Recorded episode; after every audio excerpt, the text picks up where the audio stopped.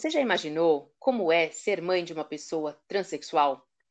Quais são os sentimentos, as sensações, o valor das pequenas conquistas, as alegrias, as frustrações, o que, que passa, o que, que permeia essa relação tão linda e tão delicada, essa construção e desconstrução ao mesmo tempo de tantos significados que, de que a vida é feita. Hoje o nosso bate-papo é sobre isso. Vem com a gente. Como ser mãe na era digital? Desconstruindo conceitos e preconceitos sobre maternidade e educação com Bárbara Catarina, psicóloga infantil e familiar, e Tatiana Tosi, coach para mulheres. Antes de começar o episódio, eu quero deixar um recado rápido. Nós estamos com uma plataforma de financiamento coletivo no Catarse para ajudar esse projeto a acontecer.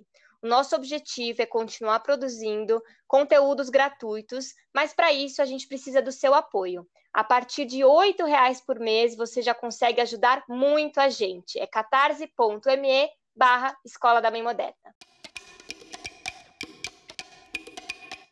Hoje a gente tem um episódio muito especial para nós, com uma convidada incrível. A Josi vai se apresentar agora para vocês. Quero que ela conte a história, ela vai compartilhar com a gente uh, a história de vida dela, a trajetória dela como mãe do Enzo e é transexual. Então ela vai, é, primeiro ela vai se apresentar. A gente está muito, muito feliz, Josi. Super obrigada. Gostaria obrigada que você eu, se apresentasse. Então. Fala um é, pouquinho de então, você. Meu nome é Josiane e eu tenho 57 anos e sou mãe de quatro filhos. Super diversos os, é, os meus filhos, diferentes um do outro, como todos, mas eu, como eu iniciei com 18 anos, a minha primeira filha, a minha mais velha, eu tive com 18 anos. E o meu caçula eu tive com 40 anos, então eu tenho assim praticamente todas as idades e várias experiências. E para completar uma experiência linda que Deus me deu de presente, um filho transgênero que é o Enzo, que nasceu uma menina e é, com o corpo de uma menina e com a identidade dele sexual é de menino.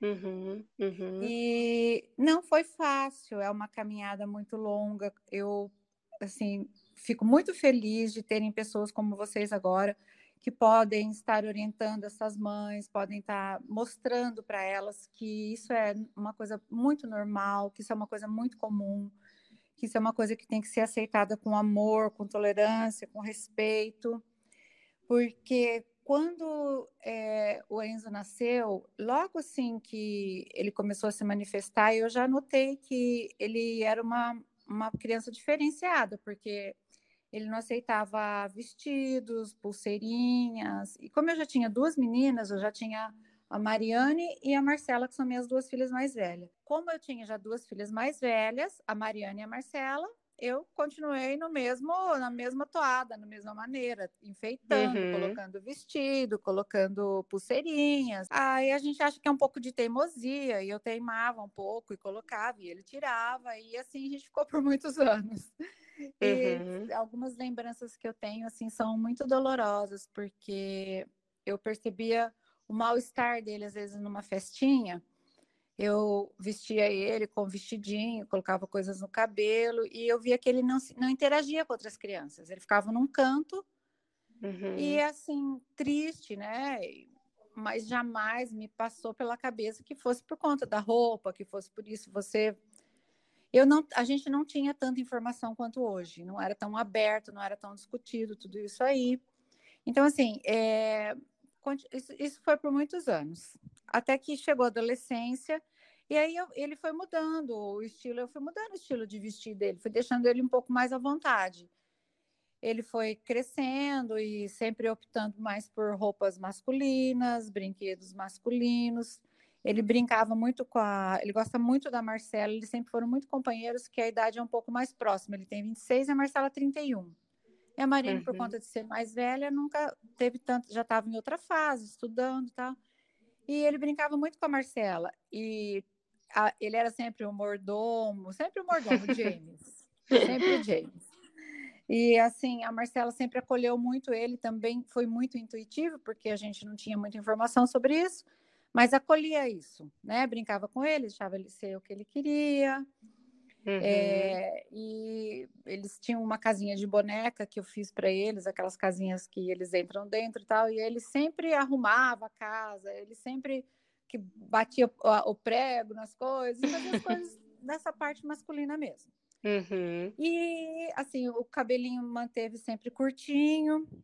Aí eu comecei a pensar assim, olha, ele é homossexual, né? Achei uhum. que ele era homossexual e fui aceitando isso numa boa, porque eu acho assim que eu sempre conversei com meus filhos e, e é um lema para minha vida, que a gente tem que ser feliz sem afetar o outro, sem fazer mal para ninguém mas que a gente deve tem que fazer tudo para ser feliz, porque a vida é muito breve e assim, não pensar o que o outro vai pensar, o que o vizinho vai achar. Eu sempre falei muito isso para eles.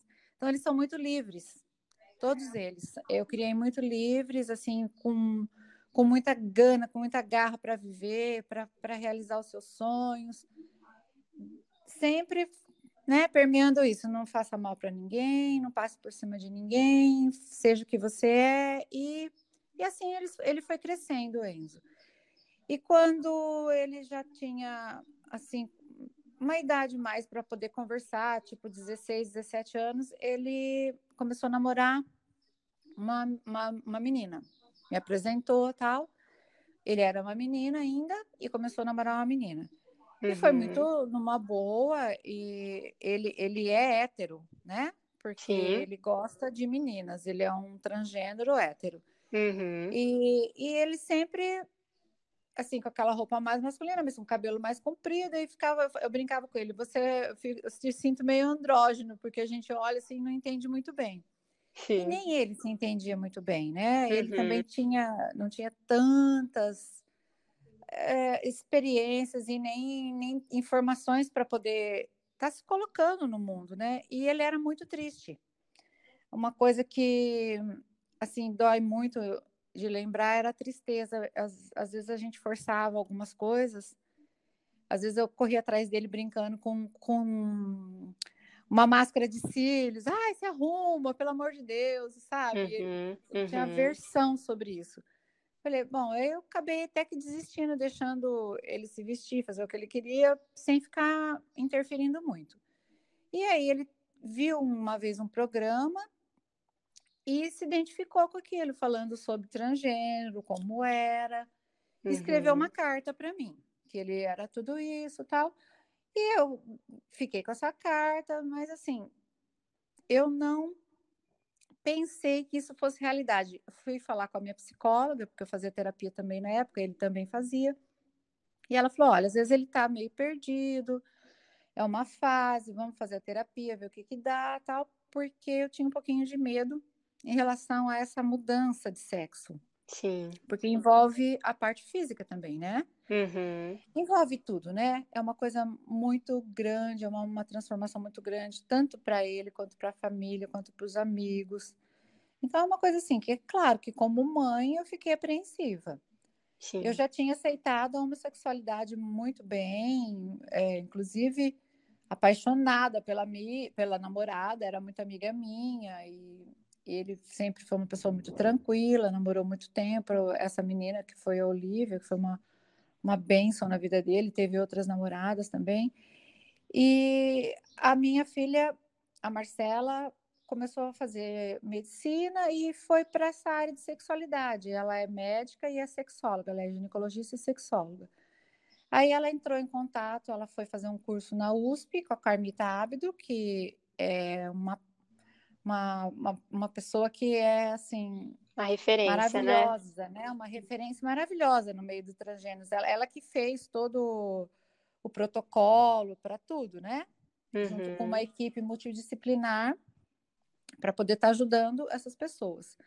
E aí é que a gente veio a ter um, uma compreensão melhor de tudo isso aí. Isso Como mais ou menos. É... Desculpa, Ju, só para contextualizar. Esse, e esse processo, né, mais ou menos com que idade que, que, que, aconteceu essa. Porque é isso que eu queria. Uma das perguntas que eu queria fazer é isso, assim, se houve uma virada de chave, né, porque eu vi que foi uma coisa gradual, mas com que idade, mais ou menos, que houve essa conscientização, vamos dizer assim?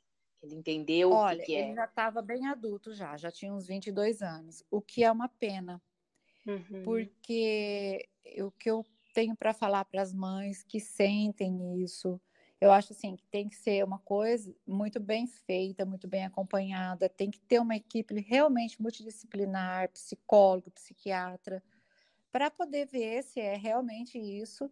Mas assim, quando for detectado que é realmente isso, a- a- seu filho é um transgênero, ele não nasceu no corpo que, que ele queria ter nascido, né? Que, é, que ele se identifica. Meu filho nasceu num corpo feminino, mas é, ele é um, um homem. Pensa Uhum. como um homem, age como um homem, ama como um homem. Assim, mais quanto mais cedo possível aceitar isso e começar é, essa ajuda, esse acolhimento, melhor, porque eu vejo assim que nós perdemos muito tempo. Mas assim, não tínhamos informação e, e eu acho que as coisas também acontecem na hora que tem que acontecer, né?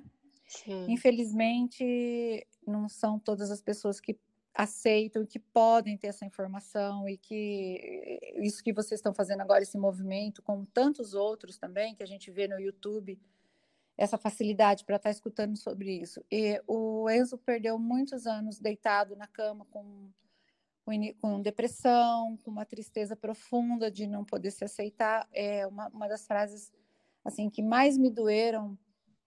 Eu tenho assim muita dor de, de ter descoberto mais tarde, de ter feito ele passar por isso. Apesar de que eu, eu queria sempre, como toda mãe, fazer o melhor possível, mas a gente acaba errando também, né? É, uma vez eu estava com ele num voo e nós pegamos uma turbulência e eu dei a mão para ele e eu falei assim, isso antes da transformação, eu tô, eu tô com medo. Ele falou, eu não estou, porque para mim tanto faz se eu viver ou se eu morrer. Então isso para mim foi muito dolorido, né? E eu queria que meu filho tivesse alegria de viver. Então eu tenho, assim, eu sou muito feliz agora, que eu vejo ele feliz, eu vejo ele vivendo, eu vejo ele é, com planos e com muito medo de morrer quando o avião entra numa turbulência. então, assim, isso foi muito, muito libertador para todos nós aqui em casa. Eu não vou dizer para vocês que foi fácil, porque é um luto grande, né? Porque você dá a luz e você tem uma expectativa Uhum. que é impossível você não colocar em cima de um filho, né? É impossível. É ele era uma menina, eu tinha outras expectativas, outros sonhos, mas não se, se, trata de mim, né? Não se trata do que eu quero, do que eu acho, se trata dele. Em primeiro lugar é ele, é a felicidade dele, é, ver ele feliz, ver ele completo, ver ele se aceitando, se olhando no espelho e se reconhecendo. Então, agora sim, apesar de todo esse caminho ter sido difícil, mas foi com muito apoio, com muito amor, muito, muito amor. Eu acho assim que a gente acaba até apoiando mais e amando mais uma pessoa que necessita tanto da gente, né? Porque o mundo é cruel, apesar de que nós somos muito privilegiados, porque ele foi muito bem aceito, tanto no meio das amizades dele, assim, as, os amigos são os mesmos de antes, Uhum. passaram toda essa transição e e assim, é super bem aceita, uma pessoa de coração lindo, uma pessoa que está sempre disposta a ajudar o outro. Ele é uma pessoa linda, linda por dentro. E uma pessoa que todos amam e assim que agora está feliz, né? Então que é isso, eu acho que o apoio dos pais, dos amigos, das pessoas da sociedade é fundamental, porque é tão difícil, nós que somos mulheres, nós sabemos o tanto que é difícil a gente ter uma identidade própria, porque de nós é esperado outras coisas, né? Sermos mães, sermos esposos e quase nunca a gente é o que a gente é realmente, né? A nossa identidade mesmo, o nosso eu, a gente quase não deixa aparecer, né? As nossas vontades, a gente vai sempre desempenhando um papel que o outro está esperando. Então, nós podemos saber nessa sociedade que é machista, hipócrita, o quanto é duro você ser você. E agora eu vejo meu filho se apoderando, sendo ele, sabe, empoderado do, do que ele é e tudo mais. E, assim, fico muito feliz por ele.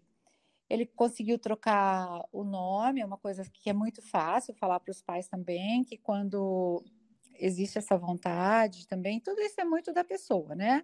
Uhum. A troca de a troca a, a, as cirurgias, a troca de nome.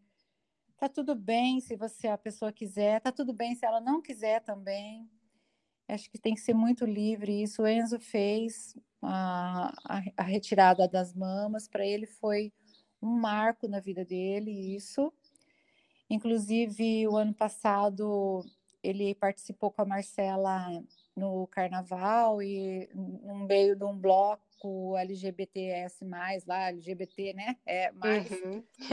é, tanto nome, né?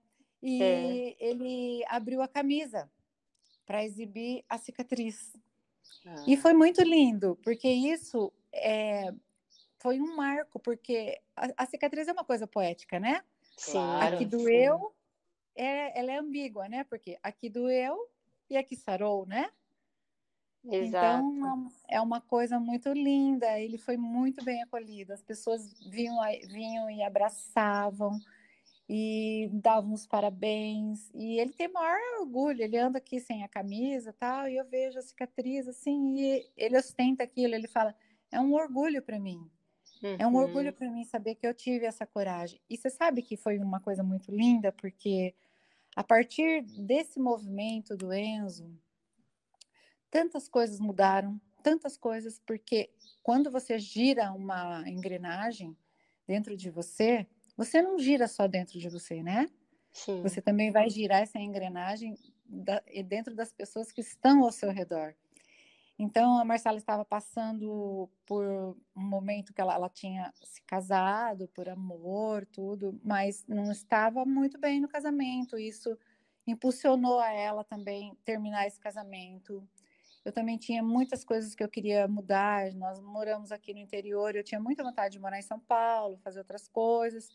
Comecei um movimento também. Esse, essa força de mudança dele foi Encorajou todo mundo, né? Todo mundo. É uma coisa impressionante.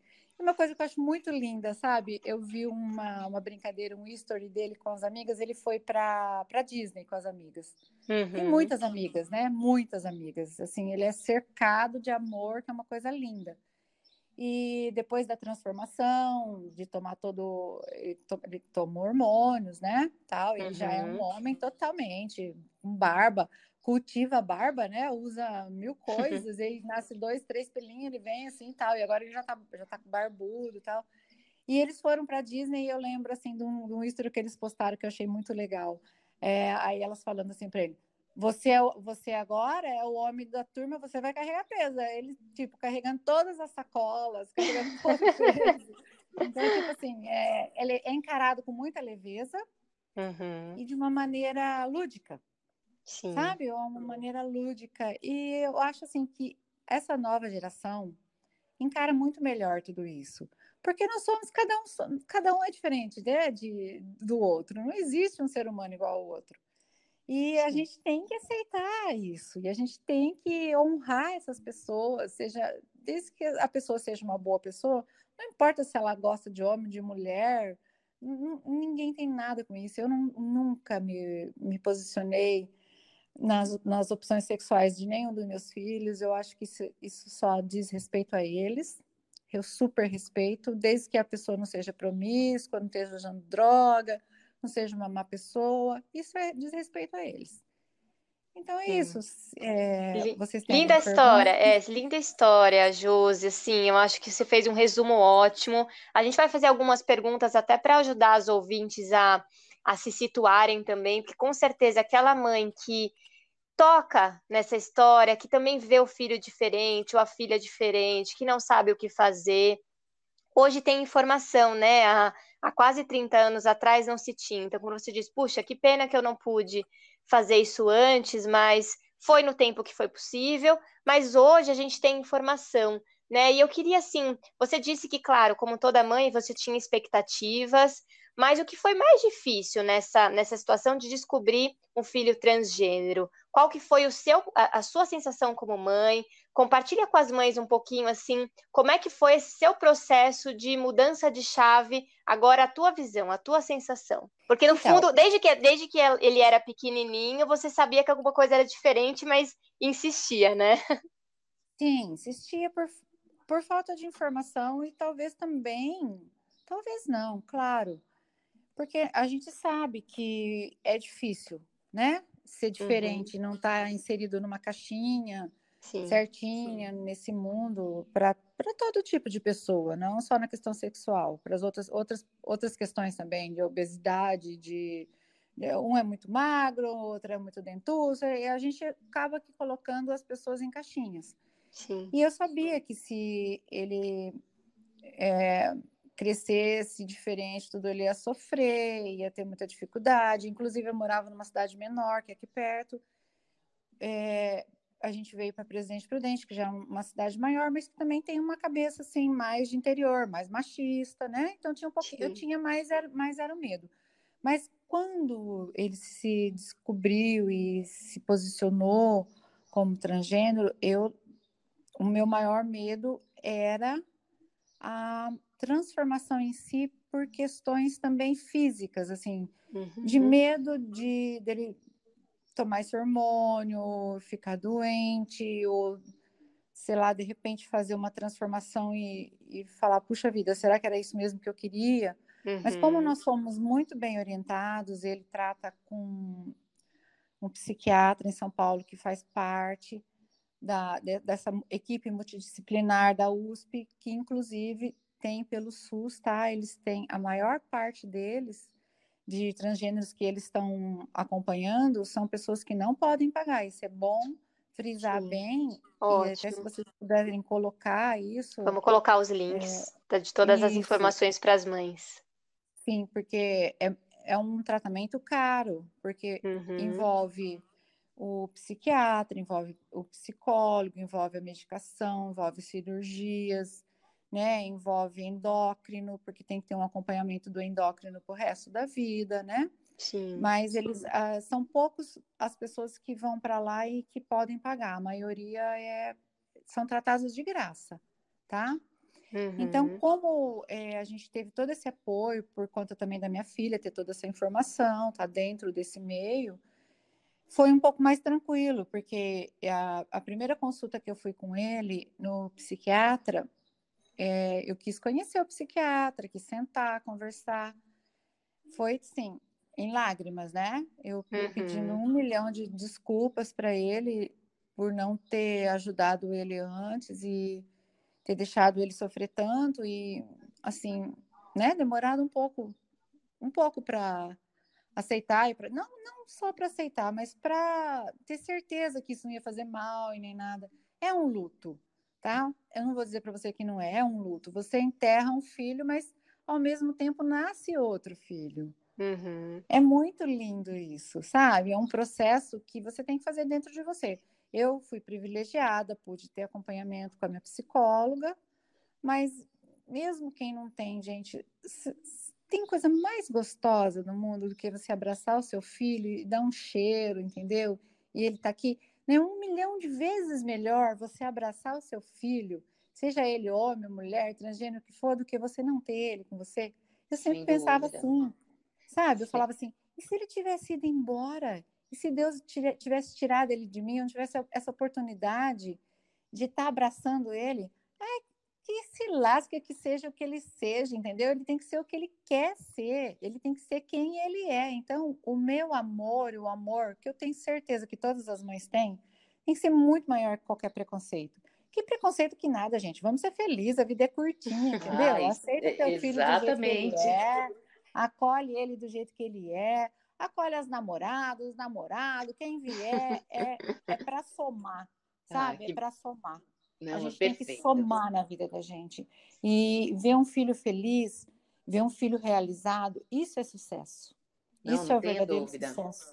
Né? É, que a gente pode para todo mundo, né? Para a mãe, para os filhos. Uma coisa que, por exemplo, eu fiquei, eu conheci, né? A sua história, a sua família, que hoje eu sigo, acompanho, acho é uma família linda, é muito lindo como vocês se relacionam, né? É muito bonito Obrigada. isso. Eu, eu, vejo que estou seguindo a Marcela, porque hoje com o Instagram, as redes sociais, a gente tem essa, a gente sabe um pouquinho, né? Compartilha um pouquinho da, da intimidade da, das pessoas, né? Dentro daquilo que elas colocam. É, e eu, eu, a sua filha, a Marcela, ela participou do BBB, né? Que é um programa que, que traz muita visibilidade, e eu acho que ela abraçou a causa e, e trouxe um pouco essa levantou essa bandeira mais ainda, né?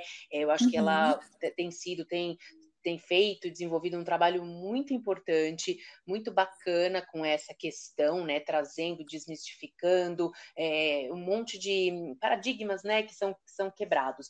E aí eu queria entender um pouquinho essa, essa questão, como você já comentou sobre o fato de morar numa cidade de interior, então são duas perguntas, né? Primeiro isso, como é que foi esse processo dentro de uma cidade pequena, porque, claro, é, a gente sente os impactos disso, isso reverbera, porque é isso que você falou, é uma coisa diferente, né? Uma escolha diferente para o resto da sociedade. Então, como foi um pouco uhum. isso? E também o fato da Marcela dar voz né, a essa questão e trazer, acabou também colocando a história do Enzo trazendo luz para essa história e compartilhando com todo mundo. Então, como é que é para ele e para sua família é, trabalhar em cima desse, desse tema tão íntimo, que é um tema que pertence à família de vocês, mas que com a visibilidade hoje em dia a gente vive nessa, né, nessa era das redes sociais, onde tem muita informação, como é que é lidar um pouco com isso, com essa questão tão íntima, que né, eu conheci a história de vocês pela internet, me apaixonei, mas assim como a gente sabe na vida, tudo tem os dois lados. Tem também né, o lado das críticas, o lado é, das pessoas que não compreendem, do preconceito. Então, como é lidar com isso no dia a dia? Como tem sido lidar, né? Olha, é... você pode até ficar um pouquinho chocado, mas eu não ligo. Ah, ótimo. ótimo. Que bom. eu não ligo mesmo. Eu ligo que eu, que eu já falei para vocês. Eu, eu penso, em primeiro lugar, eu, eu ficaria muito muito chateada e muito brava com eles se eles não fossem boas pessoas para a sociedade e não tivessem ajudando. Essa exposição e esse, essa troca de experiência é, ninguém forçou o Enzo a nada, tá? Em nenhum momento. Pelo contrário, a gente sempre é, tentou escutar muito o lado dele, porque eu acho que tem que respeitar muito ele. Então, agora, a Marcela ama de, é uma coisa assim. É, a Marcela e a Mariane são do meu primeiro casamento, e o Enzo e o Rick são do meu segundo casamento. Então, eu tenho dois filhos de, de casamentos de, de pais diferentes, né? Dois, uhum. Duas meninas de um pai e dois meninos de outro pai. E, mas, assim, sempre, sempre, desde pequenininhos, eu criei eles, assim, como irmãos. Nunca, nunca, nunca falei, essa é de um pai, essa é de outro pai. Nunca teve isso. Foi, assim, procurei criar eles muito unidos, com muito amor. E eles têm isso entre eles. Eles se amam demais, são muito unidos. E a Marcela é completamente apaixonada pelo Enzo. O dia que o uhum. Enzo chegou, ela, é, e eles brincam muito, sabe? Porque o Enzo fala para ela: foi culpa sua que eu não quis ser menina, porque o dia que eu cheguei da maternidade com o Enzo, dentro do carrinho, eu descuidei um minuto, a Marcela passou batom nele. Então eu lembro aquele bebezinho pequenininho, recém-nascido, com uma boca toda cheia de batom. Ela era pequenininha e assim, a, ali nasceu a paixão dela por ele, a, é, ela a sempre, sempre junto tal. E quando ela começou a falar disso, ela perguntou para ele se ele se sentia confortável. Ele falou: pelo amor de Deus, eu quero é mais é dividir uhum. isso, poder estar tá ajudando. Então, para uhum. nós, o que essa pergunta que você está falando é uma honra. É uma que honra, bom. é uma honra poder dividir isso. É, é uma luz que eu possa estar tá dando para as pessoas. Já recebi vários Sim. inbox, várias, várias perguntas de mães ou de filhos, sabe? Assim, eu fico tão feliz quando nós fizemos aquela live. Teve é. muitas pessoas que falaram para mim: Nossa, eu contei para minha mãe Naquele momento que vocês estavam falando, eu contei para minha mãe que eu era bissexual, ou eu contei para minha mãe que eu era homossexual, que ou lindo. eu tive coragem para contar para minha mãe, ou eu tenho coragem hoje em dia de me assumir. Então, assim, várias, várias, várias e várias pessoas, tanto para mim, quanto para o Enzo, quanto para Marcela. Isso, nossa, me deixa muito feliz. É, é a honra é nossa, viu, Josi? Porque é um, é um presente que vocês dão e uma oportunidade de abrir esse tema para crianças, adolescentes e pais que passam por isso, para que possa é, antecipar uma situação que é e, e evitar Sim. tantos anos de sofrimento, né? Então é um presente Sim. que vocês estão aí e são tão cuidadosos e amorosos com todo mundo que entra em contato com vocês. É, a única coisa que eu mudaria é, nesse percurso todo seria ter começado antes, não deixado uhum. meu filho sofrer tantos anos é, com uma coisa que eu poderia ter ajudado antes, mas realmente foi por falta de informação. Então, por isso que eu, eu falo muito, eu, converso muito e eu estou sempre à disposição de vocês para estar tá falando, para qualquer mãe que quiser entrar em contato comigo. Eu estou de coração à disposição, porque não vamos deixar nossos filhos passarem por isso. Gente, a gente tem que ser a gente. A vida é um sopro. A gente tem que ser feliz do jeito que a gente é. Sabe? Procurar melhorar. É claro, eu falo assim sempre para Marcela: não, a gente tem que falar isso, ser feliz do jeito que a gente é, mas procurar ter uma atividade física, se puder fazer uhum. uma terapia, procurar sempre estar tá melhorando, estudar, estudar outras coisas, mas o que você não pode mudar, você tem que aceitar. Com certeza. Acho que esse, esse é o né? ponto-chave, né? É, é exatamente é isso. A gente é querer, às vezes a gente quer ter o controle, quer né, ter a mudança e promover uma mudança que está dentro da gente e não está no outro. Acho que isso é, esse é o exercício mais profundo é, que, que a gente pode fazer, não só em relação a é, essa coisa, questão do transgênero, mas também na vida, né? A gente olhar para o outro uhum.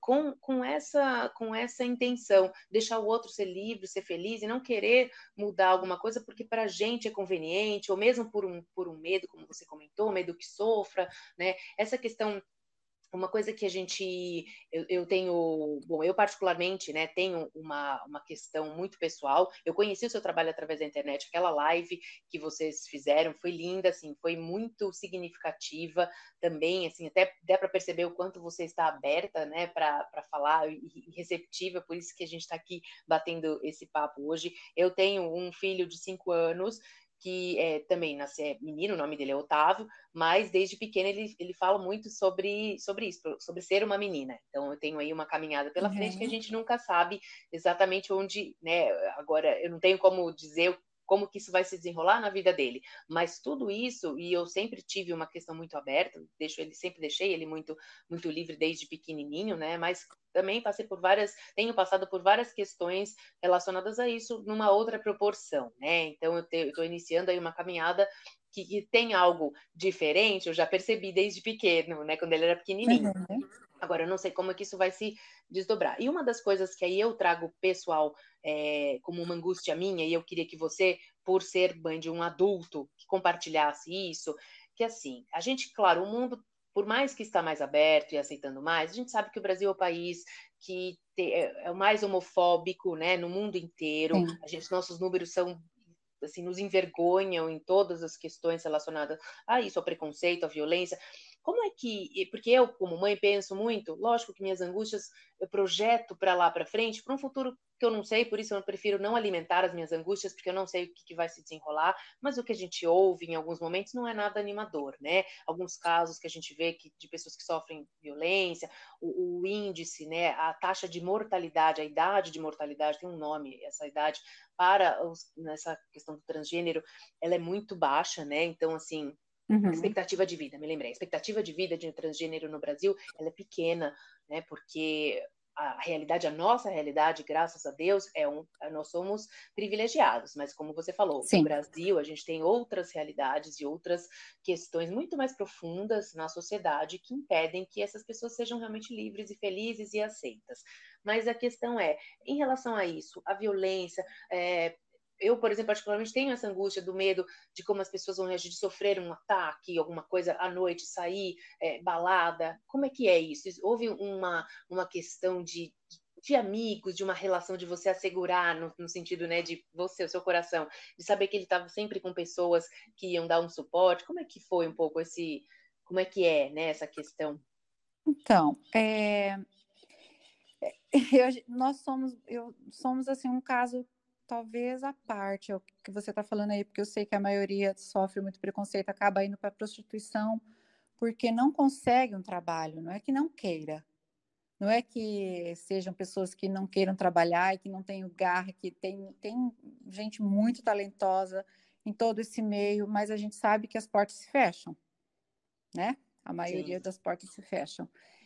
É, no meu caso, eu penso sim, eu tenho medo às vezes de um, né, de uma violência, de uma coisa, mas ele está sempre muito bem amparado, sempre com pessoas que amam ele. Então, assim, nós nunca tivemos zero problemas, zero, graças a Deus.